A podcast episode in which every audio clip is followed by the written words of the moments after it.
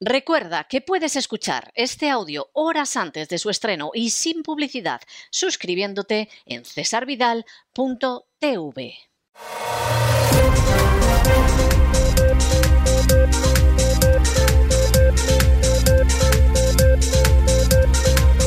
Las noticias del día. Estamos de regreso y estamos de regreso después de ese editorial que hemos dedicado a los tres planes de hegemonía mundial que en estos momentos, con mayor o menor fortuna, combaten por el control del planeta. El primero es un plan más que conocido, es un plan que sobre todo cuaja en los años 90, después del desplome de la Unión Soviética, que deja a Estados Unidos como la única superpotencia mundial. Y es un plan que cuaja, entre otros documentos, en el plan para el nuevo siglo americano, donde se dice muy claramente que Estados Unidos tiene que aprovechar la situación para dedicarse a invadir una serie de países, Afganistán, Irak, Somalia, Irán, etcétera, y de esta manera asegurar su dominio unipolar del planeta. Como todo este tipo de planes, el, el, papel aguanta todo. El plan en el que estaba gente, como era el caso de Pearl, como era el caso de Wolfowitz y otros personajes que tuvieron un peso enorme en las administraciones del presidente Bush, se llevó a cabo. El plan, por cierto, advertía en 1997 de que el pueblo americano no iba a estar en absoluto dispuesto a meterse en más aventuras militares, porque el recuerdo de Vietnam era el recuerdo de Vietnam. Pero decía que si se producía un nuevo Pearl Harbor, la opinión pública americana iría en esa dirección. Pearl Harbor hubo, los atentados del 11 de septiembre. Y a partir de entonces fue muy fácil ir encadenando una guerra con otra. Pero claro, una cosa es ir a la guerra y otra ganarla. ¿Se derribó al gobierno de los talibán? Bueno, abandonaron la capital de Afganistán, eso es cierto. Se derribó a Saddam Hussein, que fue durante años un aliado privilegiado de los Estados Unidos, pues también. Pero luego esas guerras no se ganaron, porque no basta con derribar un gobierno, no basta con vencer a un ejército, luego tienes que ocupar la población y ver cómo controlas aquello. Afganistán, después de más de 20 años, se saldó con una bochornosa derrota de los Estados Unidos. En el caso de Siria sucedió exactamente lo mismo se pretendía derribar a Al-Assad y de ahí de nuevo Estados Unidos salió derrotado, aunque con Donald Trump, pues hombre, pareció que la cosa no era tan grave y casi nadie se enteró. Por supuesto, la situación en Libia ha sido un desastre y en Irak hay una derrota técnica de la que nadie habla ya, porque no vas a reconocer que Irak es un caos en estos momentos peor que el que existía en la época de Saddam Hussein. Pero ¿cómo serían las cosas que los creadores del plan del nuevo siglo americano para el año 2006 ya habían llegado a la conclusión de que eso no tenía futuro, disolvieron el grupo y a ver qué sucedía?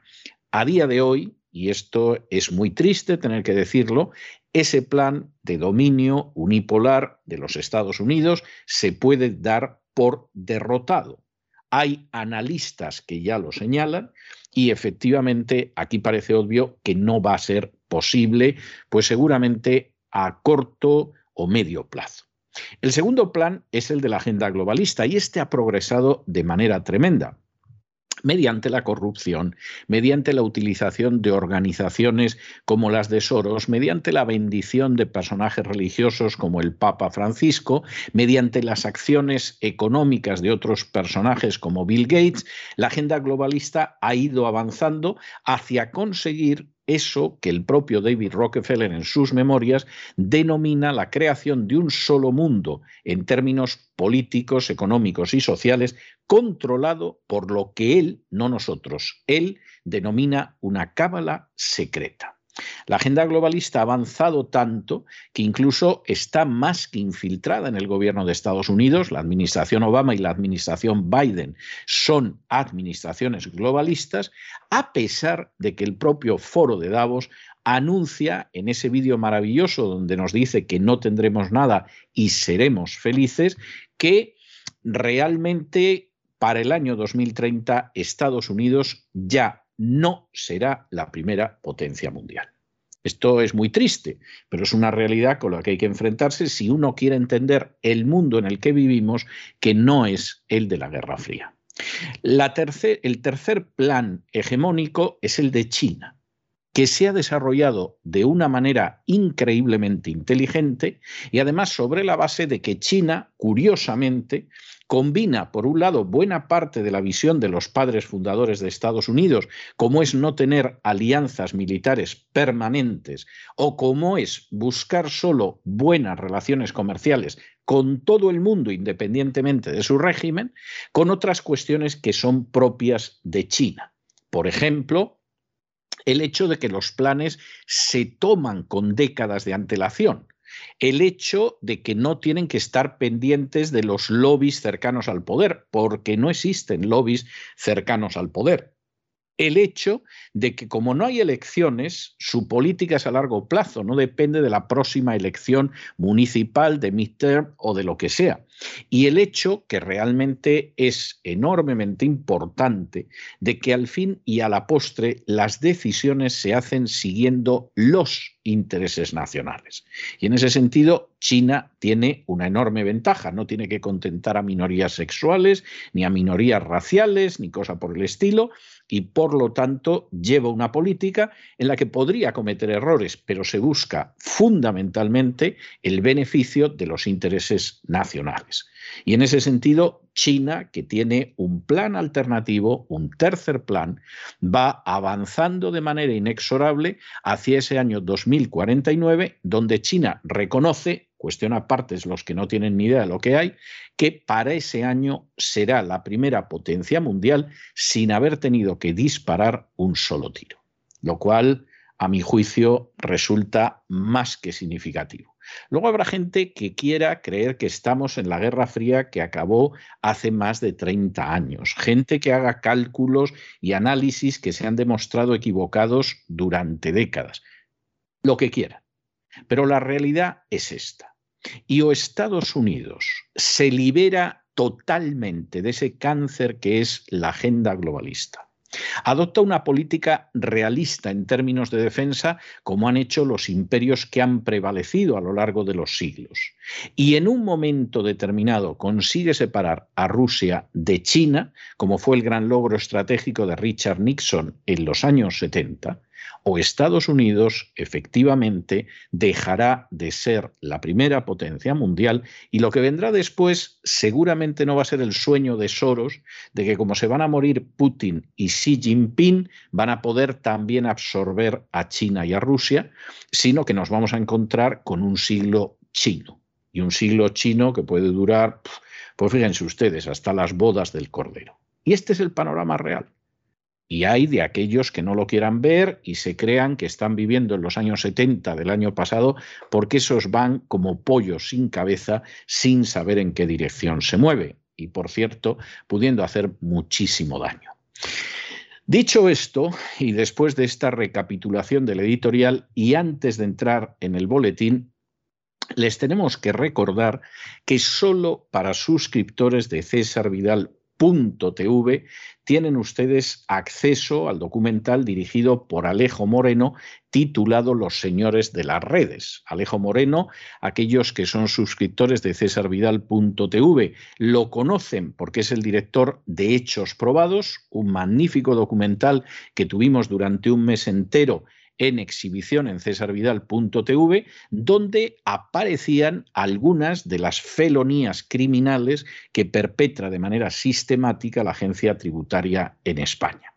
Este documental es un documental distinto, pero no es menos emotivo, no es menos sólido y no entra menos en la categoría del documental que hay que ver, porque está referido a esos pescadores españoles de los caladeros de Terranova que desde hace siglos han faenado en esas aguas jugándose la vida, que lo siguen haciendo en la actualidad y que se da la circunstancia de que no tienen el menor respaldo de los gobiernos españoles, lo cual, dicho sea de paso, es algo que no nos sorprende. A fin de cuentas, esta es gente que trabaja, que se juega la vida en su brega cotidiana, que son españoles y como no son ni gays, ni feministas, ni africanos, ni cosa que se les parezca, pues evidentemente no esperen ningún tipo de ayuda, ni siquiera que les dé los buenos días cualquiera de los gobiernos españoles, más que enfeudados ya con el proyecto hegemónico de la agenda globalista. Dicho esto, entramos en el boletín y entramos con una cuestión verdaderamente tremenda. Ustedes recordarán que a inicios de este mes de marzo, a lo tonto, a lo tonto, desde Marruecos, varios millares de africanos asaltaron la frontera española, llevaban garfios, llevaban pinchos, agredieron a los agentes de seguridad, hirieron a 53 guardias civiles, que se dice pronto, y por supuesto entraron en el territorio nacional español. De estos millares, bueno, muchos huyeron y écheles usted un galgo de donde pueden estar. Y hay otros 841 que fueron acogidos en las instalaciones del CETI, del Centro de Estancia Temporal de Inmigrantes, que ya saben ustedes que la conferencia episcopal en España no para de dar coces porque consideran que esto es inhumano, que va en contra de la cosmovisión globalista del Papa Francisco y que esta gente pues habría que dejarla entrar en España tranquilamente. Bueno, ¿y qué pasa con estos invasores? Porque hay que llamar a las cosas por su nombre. Bueno, pues que ya están tramitando la petición de asilo en España y se van a quedar en España a vivir a costa de los contribuyentes españoles. Claro, cuando uno ve esto es decir, las fronteras realmente amenazadas de España, que no están protegidas, que además la gente que está ahí, pues es gente de la Guardia Civil, que hombre, es un instituto armado, pero no es el ejército, o son policías nacionales. Y mientras tanto, Pedro Sánchez, presidente del gobierno social comunista en España, pues anda por ahí en la defensa de Letonia y del Mar Negro, bueno, pues si te pilla de buenas, dices aquí se han vuelto locos en España y esto va a acabar como el rosario de la aurora, porque cuando uno lleva décadas haciendo las cosas mal, llega de pronto un día el que menos te espera que explota todo. Pero hay otros días que es que lo ves y dices, pero bueno, aquí tendría que haber alguna reacción, ¿no?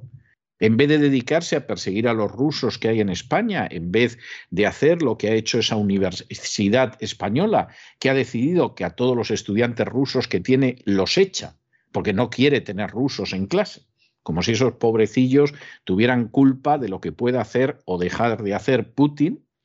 Bueno, pues resulta que Pedro Sánchez regulariza y da estatus de residente legal a más de 100.000 ucranianos ilegales. Esto va a tener un efecto llamada que mejor no pensarlo y al mismo tiempo, por si fuera poco, no mueve un dedo para defender la frontera sur de España, que es la que está verdaderamente amenazada. En lugares como Ceuta y Melilla, donde Dios quiera que no pase nada en contra de lo que ya ha previsto algún general, pero que desde luego si pasa, la OTAN no va a mover un dedo por defender a España. Que España, que sepamos, a la familia Biden no le ha dado millones, Ucrania sí, bueno, más bien las oligarquías nacionalistas ucranianas. Y esto es verdaderamente para echarse a, volar, a, llorar. Ya saben ustedes que nuestra frontera está en Letonia y en el Mar Negro, en Ceuta y Melilla y Canarias, ni hablar. En fin, examinamos estos y otros temas de relevancia con la ayuda inestimable de María Jesús Alfaya. María Jesús, muy buenas noches. Muy buenas noches, César. Muy buenas noches a los oyentes de La Voz, a quienes queremos seguir recomendándoles un documental excepcional, Señores de las Redes, un trabajo de Alejo Moreno sobre los pescadores que faenan en los caladeros de Terranova. En www.cesarvidal.com TV únicamente durante este mes de noviembre para suscriptores. Si no lo son, ya saben, no tarden en hacerse suscriptores. Y continuamos con España. Según les contamos en este programa, los días 2 y 3 de marzo se produjo en la frontera de Melilla el que fue calificado como el mayor asalto ilegal ocurrido en la historia de la ciudad. Desde Marruecos saltaron nuestra frontera un grupo de 2.500 inmigrantes ilegales que actuaron con gran violencia contra la policía. Llevaban garfios y pinchos en los zapatos que les ayudaban a saltar la valla y con ellos agredieron a los agentes españoles. 53 guardias civiles heridos. Y lo que no es más que una invasión, lograron pisar suelo español. Muchos huyeron, pero 841 de ellos han sido acogidos en las instalaciones del CETI, el Centro de Estancia Temporal de Inmigrantes. Y además, según ha confirmado la delegación de gobierno, Ahora 841 de ellos están tramitando su solicitud de asilo en España. Si se aprueba sus expedientes, pues podrán viajar a la península, y ahora siguen en el CETI de Melilla. De momento no hay posibilidad alguna de organizar oficialmente un traslado a la península, como se hacía hasta ahora cuando llegaban a la ciudad. Pero sí existe una sentencia del Tribunal Supremo que da a estos inmigrantes la posibilidad de viajar a la península en base al reconocimiento de su derecho a la libre circulación por todo el territorio nacional una vez que se convierten en solicitantes de asilo. ¿Entienden ustedes cómo funcionan las leyes en nuestro país? Que personas que cometen un delito asaltando de manera ilegal nuestras fronteras, agrediendo violentamente a medio centenar de agentes, sean acogidos mientras se les mantiene con el dinero de todos los españoles y luego se les permita acogerse, solicitar el estatus de refugiado y dejarles que circulen libremente por nuestro país? ¿A ustedes esto les parece normal? Bueno, y la segunda noticia es otra de esas noticias de las cosas que pasan en España, que muchas veces no pasan en ningún otro país del mundo y que verdaderamente indica que están que lo tiran en España. Vamos a ver, España es un país quebrado, es un país quebrado desde la época de Zapatero. En un momento concreto, en mayo del 2010, España quebró por unas horas. De hecho, se salvó de la quiebra efectiva y duradera por la intervención directa del presidente norteamericano Obama y por la intervención directa del presidente chino Xi Jinping. Desde entonces, la España quebrada no solo se ha ido endeudando más y ha ido gastando más, sino que ha ido trampeando sobre la base de la deuda que le compra el Banco Central Europeo y esto se va a acabar en poquitos meses.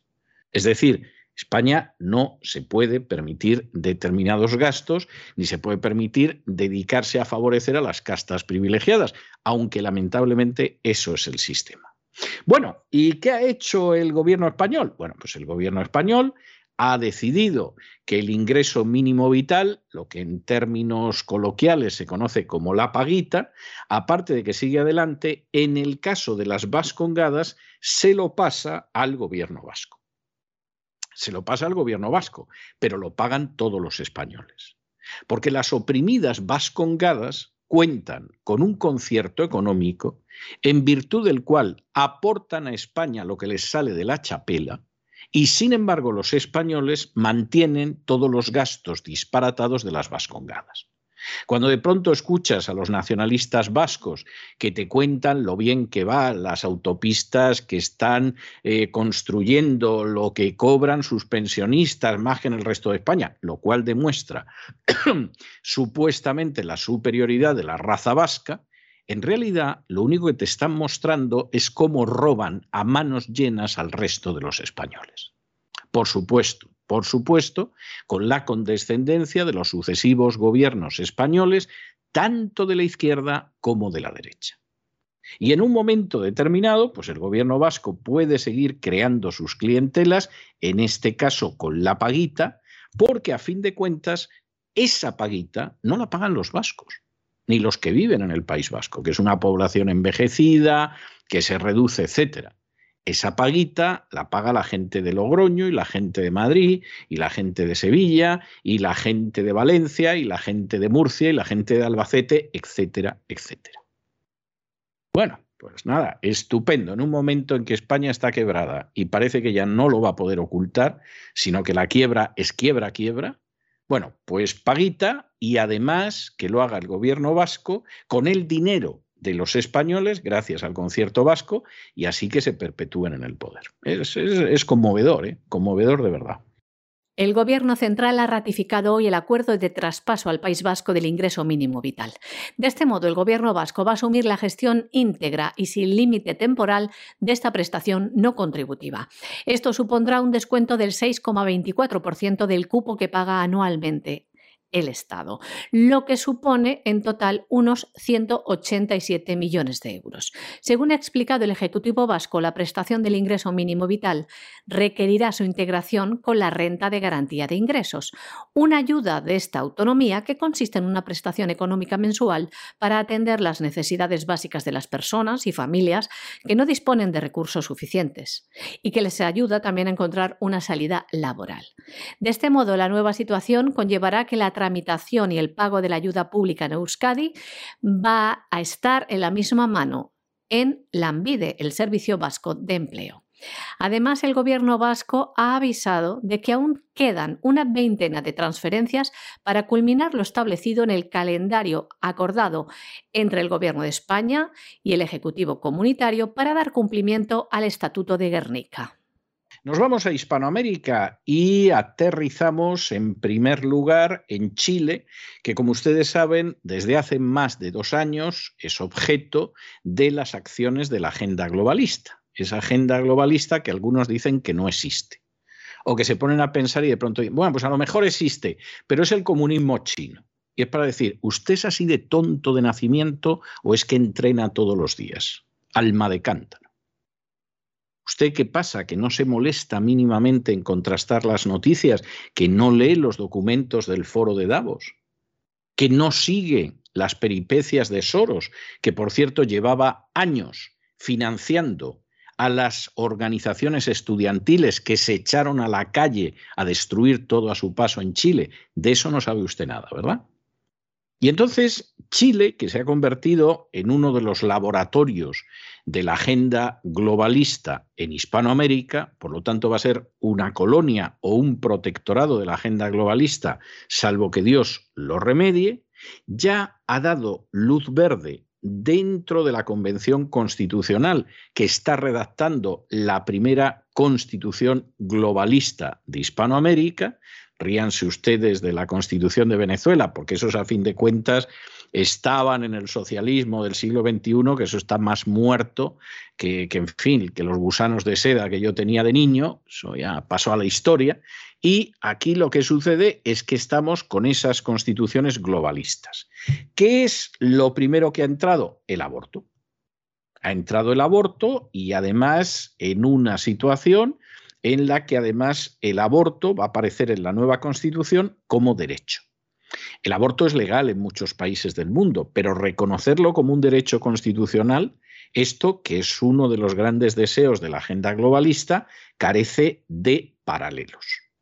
Ahora bien, aquí ya hemos entrado en que efectivamente el aborto forma parte de eso que llaman derechos sexuales y reproductivos, que ya es doloroso que la destrucción de la reproducción se llame derechos reproductivos, es decir, es una, un escupitajo contra el sentido común y la inteligencia y ya está en la Constitución de Chile. Hombre, a lo mejor luego la Constitución no se acaba, sucede Dios sabe qué, eh, votan en contra los ciudadanos en referéndum, etcétera, pero de momento ya está. Y la idea es que efectivamente esa constitución sea una constitución globalista y a favor de la inclusión del aborto, terrible crimen masivo como si fuera un derecho, han votado izquierdas y derechas. ¿eh? O sea, no vayan ustedes ahora a pensar que no, esto es la maldad de la izquierda. Hay muchísima maldad en la izquierda, pero hay muchísima maldad en la derecha vendida y entregada también a la agenda globalista. Y si no, lo van a ver ustedes más adelante. El Pleno de la Convención Constitucional de Chile, que se encarga de la redacción de la nueva Carta Magna, ha aprobado una norma que garantiza el derecho al aborto, por lo que llegará al borrador de la nueva Constitución. La norma ha salido adelante con 108 votos a favor, que suponen más de dos tercios requeridos. Ha obtenido únicamente 39 votos en contra y 6 abstenciones. Según reza la propia ley, autoriza a la interrupción voluntaria del embarazo como parte de los derechos sexuales y reproductivos consagrados en la futura Carta Magna. Aquí parece que se les han olvidado los derechos fundamentales de la vida por nacer, de ese ser humano al que se siga la vida. También dice esta ley que, les leemos, el Estado garantiza el ejercicio de los derechos sexuales y reproductivos sin discriminación, con enfoque de género, inclusión y pertinencia cultural, así como el acceso a la información, educación, salud y a los servicios y prestaciones requeridos para ello, asegurando a todas las mujeres y personas con capacidad de gestar las condiciones para un embarazo, una interrupción voluntaria del embarazo, parto y maternidad voluntarios y protegidos. Nos preguntamos si también se le garantiza a esas mujeres que se ven abocadas abortar en muchos de los casos sin querer porque no tienen ninguna salida, ya sea económica o de apoyo de algún tipo. ¿Les garantizan también esta ayuda? De momento no vemos nada de esto en este proyecto. Además, añade lo siguiente, les leemos. Asimismo, se garantiza su ejercicio libre de violencias y de interferencias por parte de terceros, ya sean individuos o instituciones. Es decir, que no se le ocurra a ninguna asociación provida en tratar de hablar con esta persona porque seguro que se les cae el pelo. La aprobación de lo que llaman ya derecho al aborto ha tenido lugar en un órgano con paridad entre hombres y mujeres, según comentaban, y con una fuerte presencia de las organizaciones políticas que sustentan al actual gobierno de Gabriel Boric, que se ha definido abiertamente como feminista. Bueno, y les decíamos cuando estábamos presentando la anterior noticia que no sean ustedes tan ingenuos como para pensar que el mal está en la izquierda y el bien está en la derecha o viceversa. No caigan ustedes en ese error porque la batalla se está librando entre patriotas y globalistas. Y los globalistas están lo mismo en la izquierda y en la derecha. Lo mismo te puede salir el dictador cubano diciendo que ellos están con la Agenda 2030 que te puede salir el presidente de Ecuador, Guillermo Lasso, Opus Dei, apoyando pues el Día del Orgullo Gay o en este caso el aborto. Porque se da la circunstancia de que hay un proyecto de ley en estos momentos encaminado en Ecuador que regula el aborto por violación. Este proyecto ya se aprobó en febrero, lo aprobó la Asamblea Nacional y permite abortar hasta la semana 12, es decir, los tres primeros meses de embarazo, aunque se considera que aquellas mujeres que viven en zonas rurales o remotas pueden abortar durante las 18 primeras semanas. Es decir, un mes y medio más uno se pregunta que debe estar muy remoto cuando tardan un mes y medio más en llegar al sitio para abortar. Pero bueno, esto simplemente es una excusa para partir de ahí ir adelante. ¿Qué esperaría uno del presidente ecuatoriano Guillermo Lasso, de derechas, católico practicante, miembro del Opus Dei y bla, bla, bla, bla, bla? Bueno, pues teóricamente, y por eso lo votaron muchos en Ecuador, se esperaría que se opusiera a la agenda globalista. ¿Qué ha hecho Lasso desde que llegó al poder? A pesar de ser católico practicante, político de derechas, miembro del Opus Dei y bla, bla, bla, todo lo contrario. Agachar los cuernos ante la agenda globalista.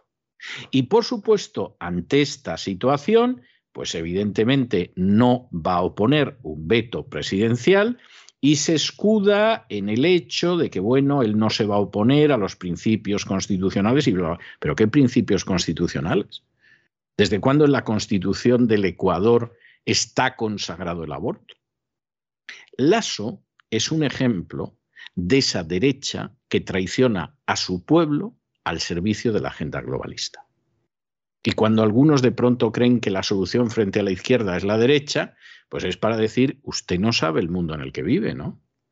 Habrá que ver qué derecha, porque por ejemplo, del tercio de eurodiputados que controla Soros en el Parlamento Europeo, de ese tercio, que se dice pronto, ese tercio va de la extrema izquierda hasta la derecha, ambas inclusive. Es decir, eso no tiene más vuelta de hoja.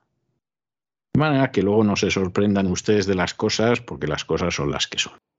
El presidente ecuatoriano Guillermo Lasso ha hecho puntualizaciones al proyecto de ley que regula el aborto por violación en Ecuador, un proyecto aprobado en febrero por la Asamblea Nacional. El proyecto buscaba permitir a las mujeres embarazadas tras una violación que pudieran abortar hasta la semana 12 de gestación, con una excepción para las mujeres, adolescentes y niñas de zonas rurales o remotas, para quienes el texto daba un plazo de hasta 18 semanas.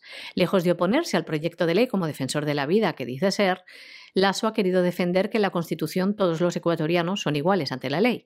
Por ello, rechaza la excepción de 18 semanas que se fijaba para niñas, adolescentes indígenas y mujeres del área rural y dice que para todos sea de 12 semanas la posibilidad de abortar hasta esa semana. Y lo expresaba del siguiente modo en Twitter. Mis decisiones siempre se enmarcarán en los límites definidos en mis funciones constitucionales. Por eso he decidido incluir observaciones al proyecto de ley con el objetivo de que éste guarde absoluta concordancia con el dictamen de la Corte Constitucional. Recordamos que la Corte Constitucional despenalizó el aborto en casos de violación en el año 2021. El presidente Guillermo Lasso también decía lo siguiente en una carta que también estaba publicada en Twitter. Como presidente de la República debo respetar la sentencia de la Corte Constitucional, aun cuando no comparta muchas de sus premisas y conclusiones jurídicas. En el tema de los plazos he añadido la observación de que se unifiquen tanto para casos del sector rural como del sector urbano en 12 semanas, pues todos somos iguales ante nuestra Constitución y nuestras leyes. Establecer diferencias legales entre ciudadanos basados en lugares de nacimiento o condiciones de origen sería contrario a este principio básico, y continuaba diciendo el presidente de Ecuador.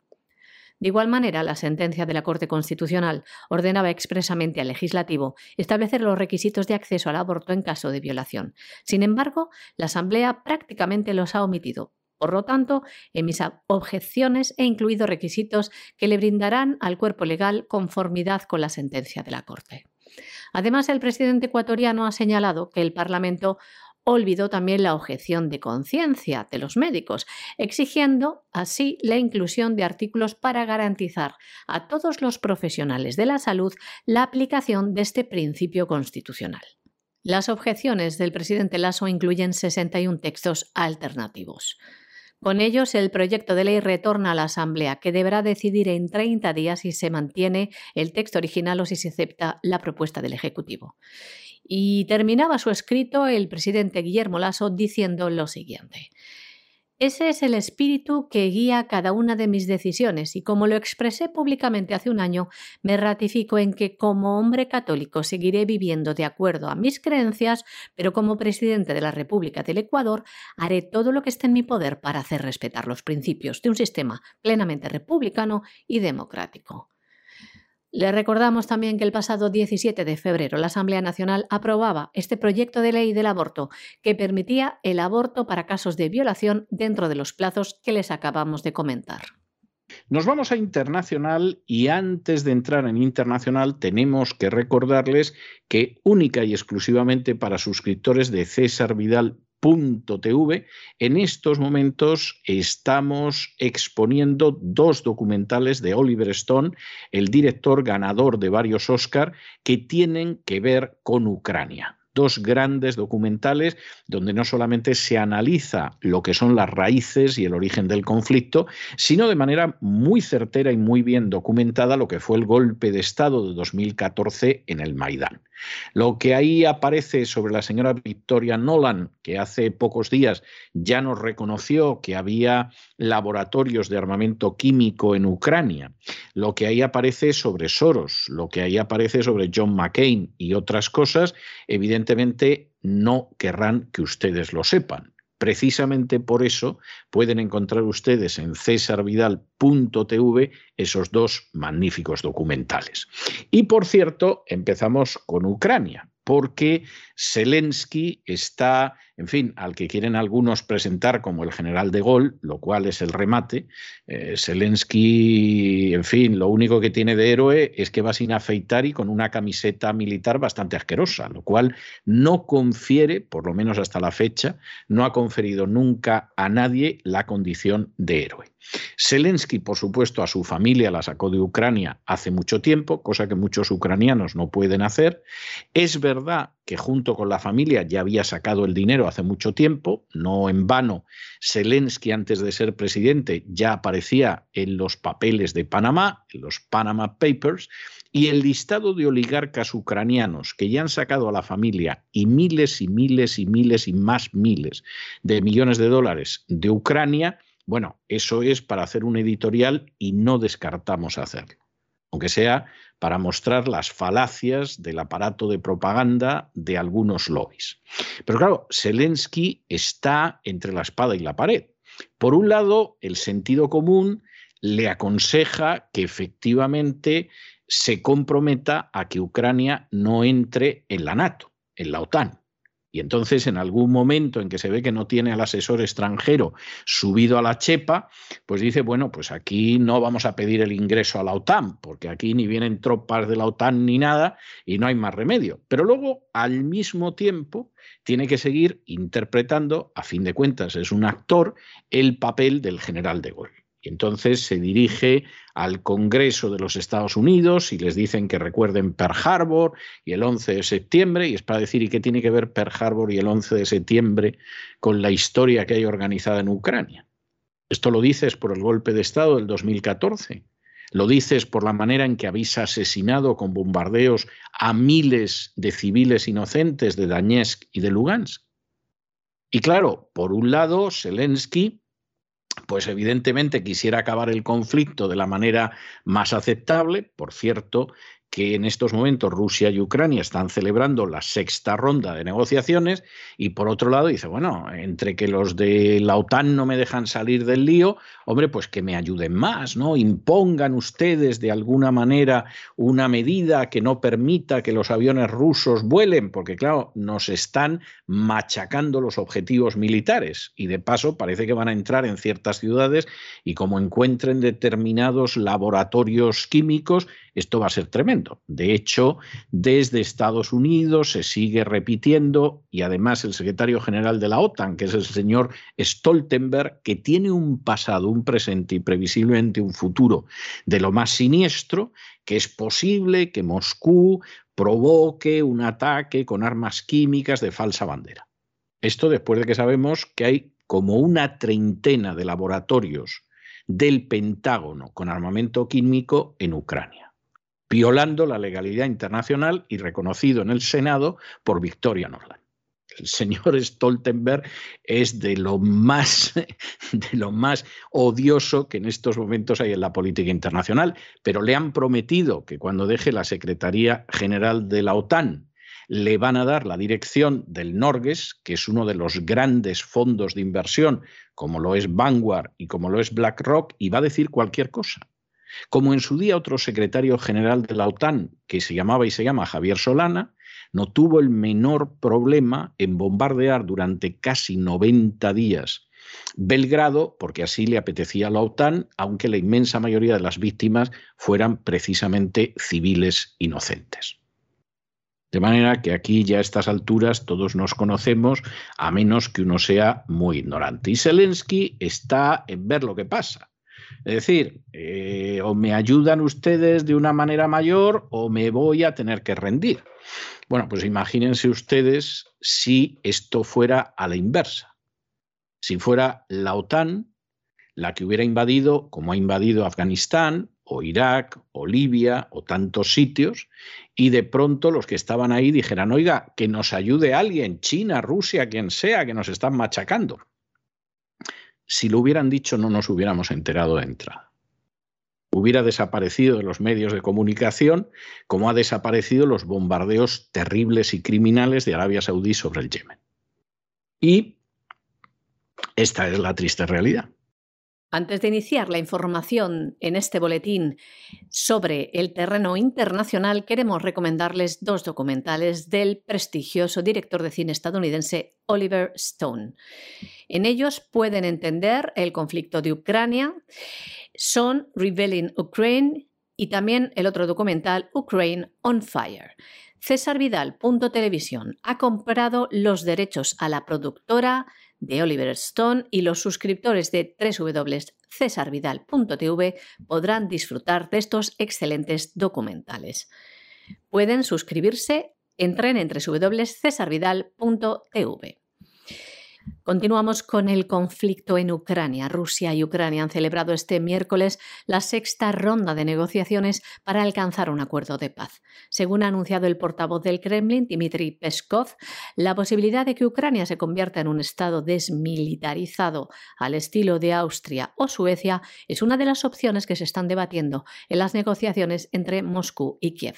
Sin embargo, Ucrania ha reclamado que se establezca un modelo de neutralidad propio para su país y no uno basado en el de otros países como Suecia o Austria, que tienen ejército propio pero no pertenecen a la OTAN. Ayer Zelensky renunciaba a pedir el ingreso a la OTAN ante la falta de apoyo mundial y lo expresaba del siguiente modo. Ha quedado claro que Ucrania no es miembro de la OTAN. Lo entendemos. Somos gente comprensiva. Durante años hemos escuchado que las puertas estaban supuestamente abiertas.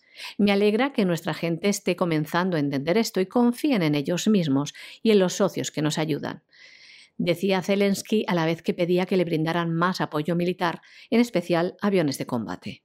Por su parte, el secretario general de la OTAN, Jens Stoltenberg, ha alertado de que Moscú podría estar planeando un ataque de falsa bandera para usar armas químicas contra Ucrania. Después, ya saben que Rusia denunciará esto y la subsecretaria de Estado norteamericana confirmaba que realmente existían estos laboratorios de armas químicas y biológicas.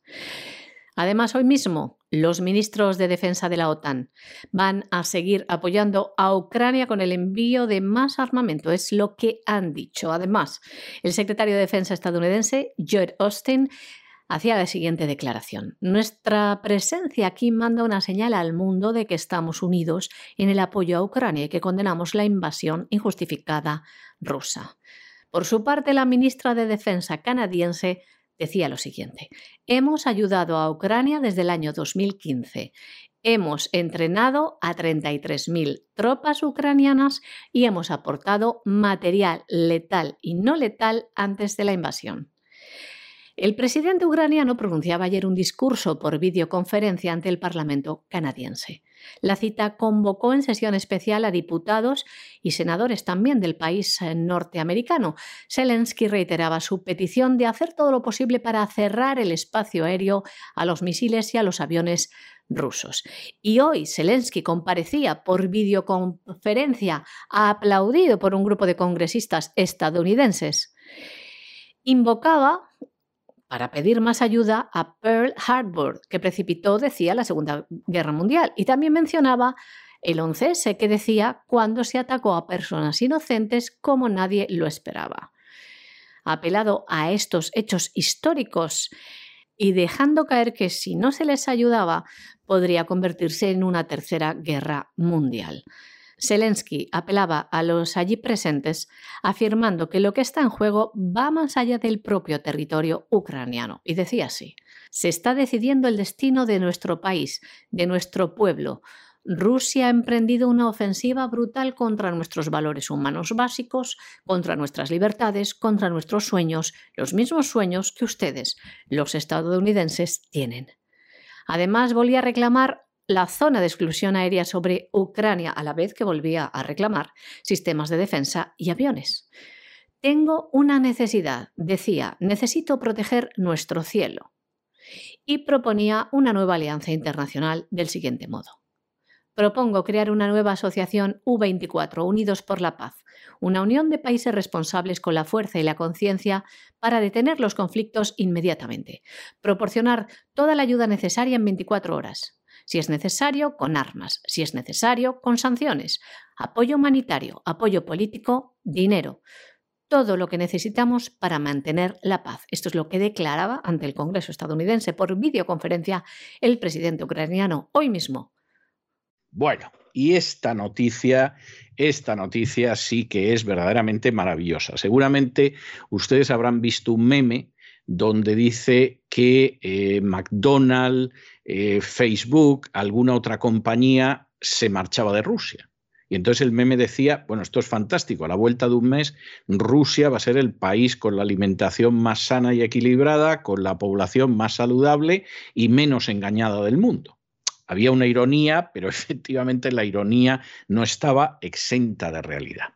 Bueno, la última organización, gran organización, que ha decidido romper relaciones con Rusia es el Foro Económico Mundial o Foro de Davos. Esa entidad en la que tiene un papel extraordinario Soros y la gran banca y la Big Pharma y la Big Inversión, que bendice todos los años el Papa Francisco cuando empiezan sus reuniones y que ya nos ha anunciado que para el año 2030 no tendremos nada y seremos felices y que Estados Unidos, es la tercera de sus previsiones para el año 2030, se dará la circunstancia de que ya no será la primera potencia mundial. Y esta gente, a la que no ha elegido nadie para que lleven a cabo lo que ellos denominan el gran reseteo o el gran reinicio, ha decidido que rompe relaciones con Rusia. Pero qué suerte tiene Rusia. Qué suerte tiene Rusia. Qué pena que el foro de Davos no rompa relaciones con todas aquellas naciones que quieren seguir siendo libres, independientes y, y realmente soberanas, y a las cuales el foro de Davos les está imponiendo a martillazos la agenda globalista. Aquí, evidentemente, la agenda globalista se ha dado cuenta de que ya con Rusia no hay nada que hacer. De hecho, las críticas de Putin al gran reseteo vienen por lo menos desde el año 2021. Esto explica que Soros, uno de los grandes financiadores y protagonistas del foro de Davos, haya dicho que hay que liquidar a Putin y a Xi Jinping, porque si no, no vamos a conseguir ni que Rusia ni que China se sumen a la agenda globalista, pero qué enorme suerte que el foro de Davos haya decidido romper sus relaciones con Rusia. Qué enorme suerte para Rusia, de lo que se han librado. Esto, esto es uno de esos regalos que te hace la divinidad, pues no sé, a lo mejor una vez cada tres, cuatro, diez siglos. El hecho de que una institución como el Foro de Davos o las organizaciones de Soros o la Fundación Bill y Melinda Gates de pronto digan nos vamos de su territorio y no vamos a hacer nada. Pues miren ustedes, a enemigo que huye y ustedes son verdaderos enemigos del género humano, puente de plata. Adiós, muy buenas. Bueno, esto es para que el gran patriarca de Moscú celebre una misa en la Catedral de Moscú dando gracias a Dios por su misericordia. Porque el Foro Económico Mundial, el Foro de Davos, una oligarquía autoelegida para dominar el mundo sin la menor legitimidad democrática, dice que no quiere saber nada de Rusia. Ya me gustaría a mí que dijera lo mismo de los Estados Unidos, de España y de otras naciones a las que amo entrañablemente. Como saben los promotores de la agenda globalista que reúnen a élite política, económica y diplomática que quieren imponer el gran reseteo de la economía mundial y también social, que han utilizado la emergencia del COVID-19 y quieren una transición hacia una cuarta revolución industrial. Y su lema, no tendrás nada en el año 2030 y serás feliz. Hay que recordar que en el año 2021 el presidente ruso Vladimir Putin criticó esta idea de el Great Reset, el gran reseteo, cuando intervino en el foro de Davos de manera virtual, porque estaba suspendido por el tema de la pandemia del COVID-19. No sabemos quién ha roto antes con el foro de Davos, si Putin con el foro o el foro con Putin. El caso es que esto ha sido celebrado, por ejemplo, por el filósofo ruso Alexander Dagin, que ha dicho cosas como estas les vamos a reproducir. El Foro Económico Mundial ha anunciado que ha cortado todas las relaciones con el gobierno ruso y Vladimir Putin debido al ataque en curso a Ucrania. Esta es una gran noticia. Rusia finalmente se ha librado de su globalismo y fanáticos del gran reseteo, la retorcida alianza mundial de oligarcas de Schwab y sus asociados. Ahora está claro para todos, Moscú es la capital del gran despertar a escala mundial. Todo el mundo en el planeta sabe ahora, esto no es un conflicto regional de los rusos contra los ucranianos, este es el comienzo de la liberación de la humanidad de la dictadura liberal de los monopolios mundiales. Ucrania es solo un centro local para estas élites, que se han fundado contra la tierra de los eslavos orientales contra su voluntad y en completa ignorancia. La propaganda nacional liberal ha convertido a la población en zombies. La verdadera guerra no es contra Ucrania, ni siquiera Occidente, sino contra los foros económicos del mundo y sus planes infernales, que tienen como objetivo la destrucción de la humanidad legalizando todo tipo de perversiones, pecados y crímenes. Esto es lo que decía el filósofo ruso Alexander Dagin celebrando la ruptura del foro de Davos con Vladimir Putin. Y hasta aquí hemos llegado nosotros con nuestro boletín informativo de hoy. María Jesús, muchas gracias, muy buenas noches. Gracias a ti César, muy buenas noches también a nuestros queridos oyentes de La Voz. Y ya lo saben, no se nos vayan ustedes porque Primero, vamos a regresar enseguida con don Lorenzo Ramírez, el despegamos y le damos un sobrevuelo a la situación económica mundial. Pero después, como todos los miércoles, ya saben ustedes que tenemos un programa doble y sesión continua dedicado a la salud. Empezaremos con el naturismo, con la vida sana y después nos adentraremos en la psique con doña Pilar Muñoz. De manera que no se vayan, que regresamos enseguida.